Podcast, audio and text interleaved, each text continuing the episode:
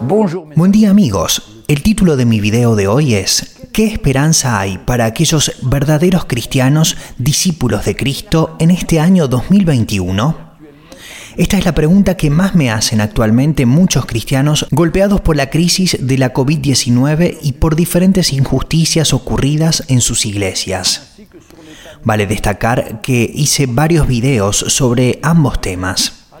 Escuchamos en todas partes que los jóvenes están desanimados y que los adultos y que los niños se ven privados de relaciones sociales a causa de este virus de la COVID. Que los dueños de pequeñas empresas están al borde del suicidio, etc. En este mundo del desánimo, nuestra verdadera esperanza está en Jesucristo. Él es el único que puede y que quiere ayudarnos. Entonces, ¿qué esperanza hay para aquellos cristianos discípulos de Cristo en este año 2021? Primero tenemos que poner las cosas en perspectiva. Nuestra situación es mucho menos terrible que la de nuestros padres o abuelos al final de la guerra, que pudieron sobrevivir y que incluso experimentaron los 30 años gloriosos que vinieron luego del final de la Segunda Guerra Mundial en 1945 hasta la crisis petrolera de 1973. Este fue un periodo de prosperidad excepcional para los países industrializados occidentales. Los 30 gloriosos se caracterizan por un fuerte crecimiento económico, con pleno empleo, rápido crecimiento del poder adquisitivo y aumento del consumo masivo. Hermanos míos, recordemos que el Señor Jesucristo no ha cambiado y que reina en su trono de gloria. Levantémonos cada mañana dando gloria a Dios porque Él reina. Pasemos tiempo en sincera oración de todo nuestro corazón, como nos dice la epístola de Santiago capítulo 5 verso 16. Y nuevamente, nuestro Padre Celestial nos promete que su gracia se renovará cada mañana. Está en el libro de lamentaciones de Jeremías capítulo 3 versos del 22 al 23. Por la misericordia de Jehová no hemos sido consumidos, porque nunca decayeron sus misericordias. Nuevas son cada mañana, grande es tu fidelidad. Sí, su bondad no se agota y hoy quiero conocerlo más y buscarlo con todo mi corazón. Este pasaje de lamentaciones continúa con los versículos 24 y 25.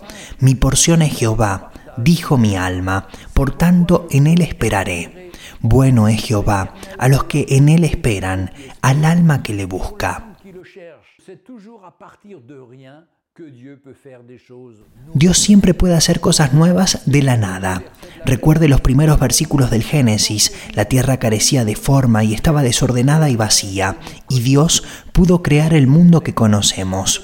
Por supuesto, este mundo fue diseñado para que el hombre florezca en la comunión con su Creador, pero el hombre lo pervirtió y continúa destruyéndolo cada vez más. Tenemos ejemplos en la palabra de Dios donde todo parecía perdido, pero cuando el hombre se vuelve a su Creador, todo se vuelve posible. Podemos ver esto en el regreso de David, en 1 de Samuel capítulo 30, versos del 1 al 4. Cuando David y sus hombres vinieron a Ciclag al tercer día, los de Amalek habían invadido al Negev y a Ciclav, y habían asolado a Ciclag, y le habían prendido fuego y se habían llevado cautivas a las mujeres y a todos los que estaban allí, desde el menor hasta el mayor, pero a nadie habían dado muerte, sino se los habían llevado al seguir su camino. Vino pues David con los suyos a la ciudad, y he aquí que estaba quemada, y sus mujeres y sus hijos e hijas habían sido llevados cautivos. Entonces David y la gente que con él estaba alzaron su voz y lloraron hasta que le faltaron fuerzas para llorar. Te aconsejo que leas todo este capítulo y verás que el momento decisivo es cuando David se vuelve al Señor, en los versículos 7 y 8. Y dijo David al sacerdote Abiatar, hijo de Ahimelech, yo te ruego que me acerques el efod. Y Abiatar acercó el efod a David. Y David consultó a Jehová diciendo, ¿perseguiré a estos merodeadores? ¿Los podré alcanzar? Y él le dijo, síguelos, porque ciertamente los alcanzarás, y de cierto librarás a los cautivos. Y allí la gracia de Dios esparce de inmediato, y todo cambia, todo se transforma y David manifiesta la gracia de Dios compartiendo el botín del enemigo con todos sus hombres y con todas las tribus de Israel. Y esto es lo que lo llevará a convertirse en el rey de Israel. Dios puede cambiar cualquier situación. Entonces, ¿qué esperanza hay para aquellos cristianos discípulos de Cristo en este año 2021? Hagamos como David y nos volvamos al Señor con todo nuestro corazón. Tomemos decisiones fuertes. Sí, son los violentos los que se apoderan del reino de Dios. Esto nos dice el Evangelio de Mateo en el capítulo 11, versículo 22. Dejemos de escuchar al gran hablador que con demasiada frecuencia reina en nuestros livings. Me refiero a la televisión, que nos cuenta todas las malas noticias del mundo. Volvamos a las buenas nuevas del Evangelio, que es lo único que tiene el poder de transformarnos. Cambiemos nuestra forma de vivir. Sí, volvamos a la fuente, que es la palabra de Dios, como la palabra recibida por Josué en el capítulo 1, versículos 8 y 9. Nunca se apartará de tu boca este libro de la ley, sino que de día y de noche meditarás en él, para que guardes y hagas conforme a todo lo que en él está escrito porque entonces harás prosperar tu camino y todo te saldrá bien, porque es ahí cuando tendrá victoria en sus esfuerzos. Mira que te mando que te esfuerces y seas valiente, no temas ni desmayes, porque Jehová tu Dios estará contigo en donde quiera que vayas. Busquemos una iglesia local que no sea dirigida por la sabiduría de un solo hombre, sino por un equipo apostólico como la primera iglesia en el libro de los Hechos una iglesia donde existan los cinco ministerios para complementariedad de los dones. Epístola del apóstol Pablo a los Efesios capítulo 4 versículo 11, para que ya no se deje llevar por todo viento de doctrinas. Que el arrepentimiento, la renuncia al pecado, la muerte a uno mismo y el caminar en santificación sean anunciados y vividos primero por el equipo pastoral y luego por el pueblo de Dios que todas las doctrinas sean bíblicas y se ajusten a la sana doctrina de los apóstoles del Nuevo Testamento.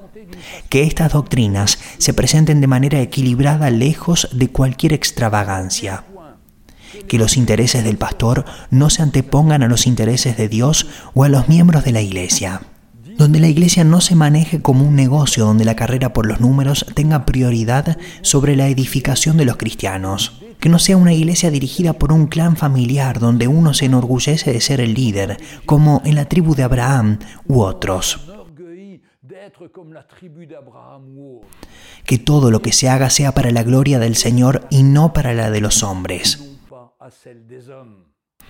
Que podamos encontrar una iglesia local donde podamos vivir esta vida de fe y esperanza durante la semana.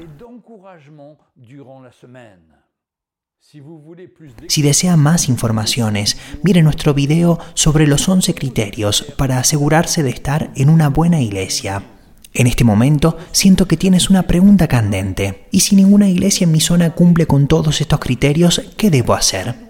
No tengo una solución perfecta, solo soy un servidor, pero yo he buscado y por mi parte he viajado por el mundo para encontrar y he encontrado.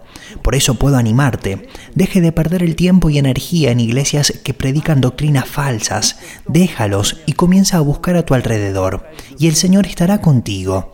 Sepa que no estamos solos, que el Espíritu Santo está ahí para guiarnos y para darnos discernimiento y decirnos a dónde ir o no ir, sabiendo que nuestros criterios deben ser los de la palabra de Dios.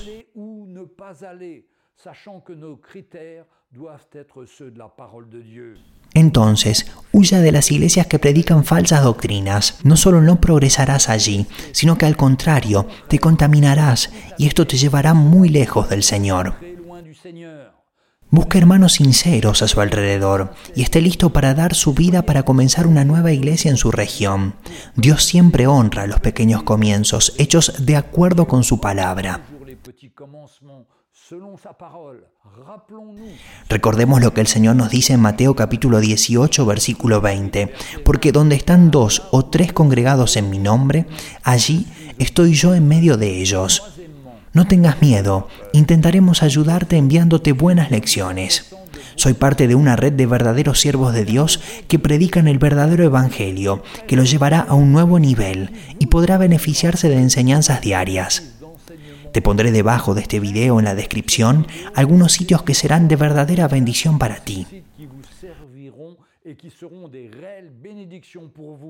Conclusión.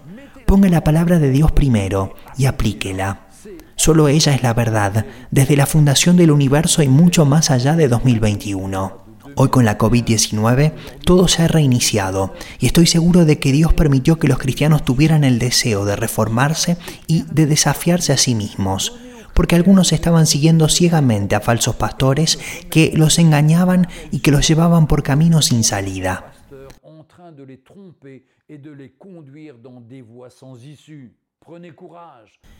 Anímate, el Señor está con nosotros y defenderá siempre su palabra. No te arriesgues a correr en vano, ten la seguridad de que estás en el plan de Dios y en su plena voluntad. Que el Señor te bendiga. Enumeraré los diferentes sitios que pueden animarte. No dudes en consultarlos. Si quieres tener todo el texto de lo que compartí hoy, lo encontrarás en mi sitio jlgayag.fr. Que el Señor te bendiga y hasta pronto. Jean-Louis Gaillard.